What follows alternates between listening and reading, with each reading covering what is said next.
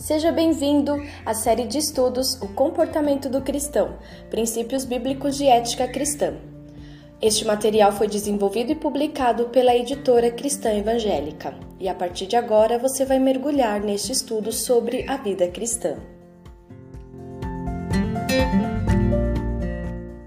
Seção 9 A relevância dos Dez Mandamentos na Igreja. Quando pensamos nos Dez Mandamentos, imaginamos logo um fato restrito ao passado, no Antigo Testamento, e que nada tem a ver com o cristianismo na Era da Graça. Roderick Meredith disse que há todo tipo de pensamento sobre os Dez Mandamentos. Todos gostam do filme, alguns os amaldiçoam, outros os quebram e outros os chamam de lei impossível. Nós vamos fazer três considerações sobre os Dez Mandamentos. Primeira, são palavras de Deus. Moisés transmitiu, mas o doador e autor é Deus, conforme Êxodo capítulo 20, versos 1 e 2. Deus disse tudo o que segue. Eu sou o Senhor, seu Deus. Eu tirei você do Egito, onde você foi um povo escravo. Segunda consideração: os Dez Mandamentos apresentam a aliança de Jeová com Israel. Deus está fazendo uma aliança com seu povo e deixa mandamentos que deverão ser observados, conforme Êxodo, que é um livro da Bíblia, capítulo 19 e o verso 5. Agora, se derem atenção cuidadosa ao que digo e cumprirem os termos da minha aliança, vocês serão minha propriedade particular, dentre todas as nações, embora toda a terra seja minha. E a terceira consideração sobre os Dez Mandamentos é que não são uma posição autoritária, mas produto de uma aliança que foi aceita alegre e voluntariamente, conforme o livro de Êxodo, capítulo 19 e o verso 8. O povo respondeu a uma só voz: Vamos fazer tudo o que o Senhor ordenou. E Moisés levou ao Senhor a resposta do povo. Os Dez Mandamentos traçam uma linha de relacionamento vertical, que é homem e Deus, e outra horizontal, que é homem e homem. Nas palavras de Lutero, os Dez Mandamentos formam um compêndio de doutrina divina, o qual nos ensina como devemos nos comportar a fim de que a nossa vida agrade a Deus. O homem em relação a Deus. Eu vou ler o livro de Êxodo, capítulo 20, os versos 3 até o 11. Não creia nem adore outros deuses, além de mim. Não faça ídolos. Não ofereça cultos a imagens de qualquer coisa em cima no céu, na terra ou nas águas debaixo da terra. Não adore nem se prostre diante de nenhuma imagem, pois eu sou o Senhor seu Deus. Sou Deus zeloso e castigo filhos pelos pecados dos pais até a terceira e quarta geração daqueles que me odeiam. Mas mostro bondade até mil gerações àqueles que me amam e guardam os meus mandamentos. Não use em vão o nome do Senhor seu Deus, pois não deixarei de punir qualquer abuso nesse sentido. Guarde o sétimo dia como um dia santo. Trabalhe nos outros seis dias, mas o sétimo dia é o dia de descanso do Senhor seu Deus. Nenhum trabalho será feito nesse dia, nem por você, nem pelo seu filho, nem pela sua filha, nem pelo seu servo, nem pela sua serva, nem pelos seus animais, nem mesmo pelos estrangeiros que estiverem morando com você.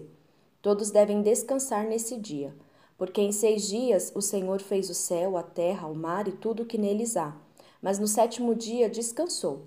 Por isso o Senhor abençoou o sétimo dia e o santificou. Os quatro primeiros mandamentos tratam do relacionamento comprometido do homem com Deus. Esses revelam quatro características de Deus, segundo Paulo Rolfe, que deverão ser observadas. A primeira característica de Deus é a unicidade de Deus. Deus chama a atenção para si mesmo em primeiro lugar, proibindo a idolatria. O homem não pode adorar outros deuses, pois não existem, eles são como o vento. A segunda característica é a espiritualidade de Deus. Ao homem é proibido adorar imagens, como também prestar culto ao verdadeiro Deus de forma errada. Esse segundo mandamento não foi dirigido aos deuses pagãos das outras nações, isso foi proibido no primeiro, mas contra a falsa noção de adoração a Deus que pudesse levar Israel a representá-lo por uma imagem, conforme o costume das nações ao redor. E a terceira característica é a santidade de Deus. Esse mandamento proíbe o uso do nome de Deus de maneira leviana e insincera. O nome de Deus revela o seu caráter. Jesus deu ênfase à atitude de reverência que devemos ter com o nome de Deus na oração que ensinou: Santificado seja o teu nome. Lembra da oração do Pai Nosso? E a quarta característica sobre Deus é a soberania de Deus. Um dia da semana pertence a Deus. Reconhece-se a soberania de Deus guardando o dia do repouso. Santificar significa separar para o culto e serviço.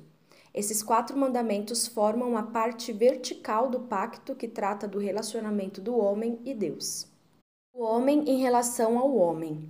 Agora eu vou ler o livro de Êxodo, capítulo 20, os versos do 12 até o 17.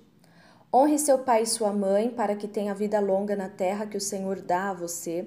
Não mate, não pratique adultério, não roube, não dê falso testemunho contra o seu próximo, não cobice a casa do seu próximo, não cobice a mulher do seu próximo, nem seus servos ou servas, nem seu boi ou seu jumento, nem qualquer outra coisa que ele possua. Deus chamou Israel para ser propriedade peculiar, reino de sacerdotes e nação santa dentre todos os povos. Era preciso garantir que, como nação, pudessem desenvolver relacionamentos humanos. Respeito aos representantes de Deus. Se o homem não honrar aos pais, tão pouco, tão pouco honrará a Deus, pois essa é a base de respeito a toda autoridade. A observância dessa lei é tão importante que bênçãos eram prometidas a todos quantos aguardem. A vida humana é sagrada. É a proibição do homicídio. Como quem nos fez, Deus conhece a maldade inata em nosso coração. Deus freia essa maldade e nos exorta ao respeito e à integridade física alheios. Mas não esqueça a palavra de João: todo aquele que odeia seu irmão é assassino.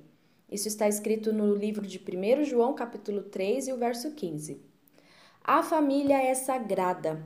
Esse mandamento protege o matrimônio por ser instituído por Deus. Jesus, ao interpretar esse mandamento, nos mostra que a lei de Deus tem a ver com os pensamentos e intenções do coração. É interessante notar que, quando se trata dos mandamentos horizontais, que é a relação do homem com o próprio homem, né, com o seu semelhante, a ordem é primeiro aos de casa e depois aos de fora. E respeito à propriedade alheia. Há várias maneiras de violar esse mandamento. Não pagar suficientemente ao empregado, não fazer o trabalho correspondente ao salário combinado, cobrar demasiado além de roubar tudo isso é desrespeito à integridade alheia. A justiça. O testemunho falso, sem valor e sem fundamento, constitui uma das formas mais seguras de arruinar a reputação de uma pessoa. E o controle dos desejos. Não cobiçarás é a manifestação plena do caráter ético do Decálogo, que são os Dez Mandamentos. A cobiça é o ponto de partida de muitos pecados contra Deus e contra os homens. Cobiça é o desejo imoderado e violento de possuir alguma coisa. Não se trata de simples desejo, mas do desejo que é sensual e não restrito ao disciplinado.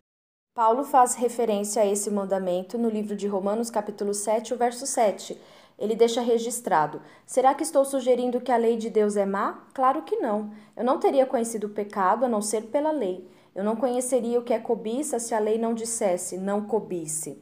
Então, Paulo não apenas faz referência a esse mandamento como autobiografia, é, é uma biografia de todo ser humano. Está na história de todo ser humano. Foi esse pecado interior, em parte, que levou à queda Adão e Eva, porque houve cobiça. Jesus e os Dez Mandamentos. Jesus não veio revogar ou invalidar a lei, pelo contrário, ele veio cumpri-la, de acordo com o propósito eterno de Deus. Jesus ampliou a lei, mostrando os motivos íntimos e as atitudes do coração que conduzem o homem a quebrar os mandamentos. E Jesus condenou o legalismo dos fariseus, que transformaram a lei num amontoado de proibições da qual eles mesmos estavam isentos e que dela se utilizavam em benefício próprio em nome da justiça. O grande erro dos judeus foi tirar o coração da lei, tornaram-se legalistas ao extremo e se esqueceram da pessoa. Concluímos que é importante notar que em todo o livro do Êxodo, Deus trata o povo como vós, vocês. Mas ao falar o decálogo, que são os dez mandamentos, ele fala diretamente para tu, para você. A sede da moral e da religião está no indivíduo. A moral brota dentro da pessoa. Jesus disse que o que contamina o homem é o que vem do coração. E baseados no que foi exposto, nós podemos nos perguntar como cada um de nós tem reagido aos mandamentos de Deus. Será que a forma de amar o próximo tem evidenciado o nosso amor a Deus? E seguem mais algumas reflexões sobre tudo o que nós ouvimos. Sempre que qualquer pessoa ou objeto toma o primeiro lugar em nossa vida, o lugar que pertence somente ao Deus verdadeiro, cometemos o pecado de idolatria. É, a lei de Deus não somente exige castidade, pureza do corpo, como também pureza no íntimo, pureza da mente e das afeições. E também precisamos parar e pensar como tem sido o nosso comportamento no trabalho em relação ao horário, chegar atrasado, sair mais cedo e a produtividade. Precisamos respeitar a propriedade alheia. É muito importante também tomar cuidado quando somos solicitados a dar opinião a respeito de outras pessoas. Estamos sendo justos? O que dissermos poderá se tornar definitivo. Deus preservou seu povo nos Dez Mandamentos, uma linha perfeita de relação vertical e horizontal.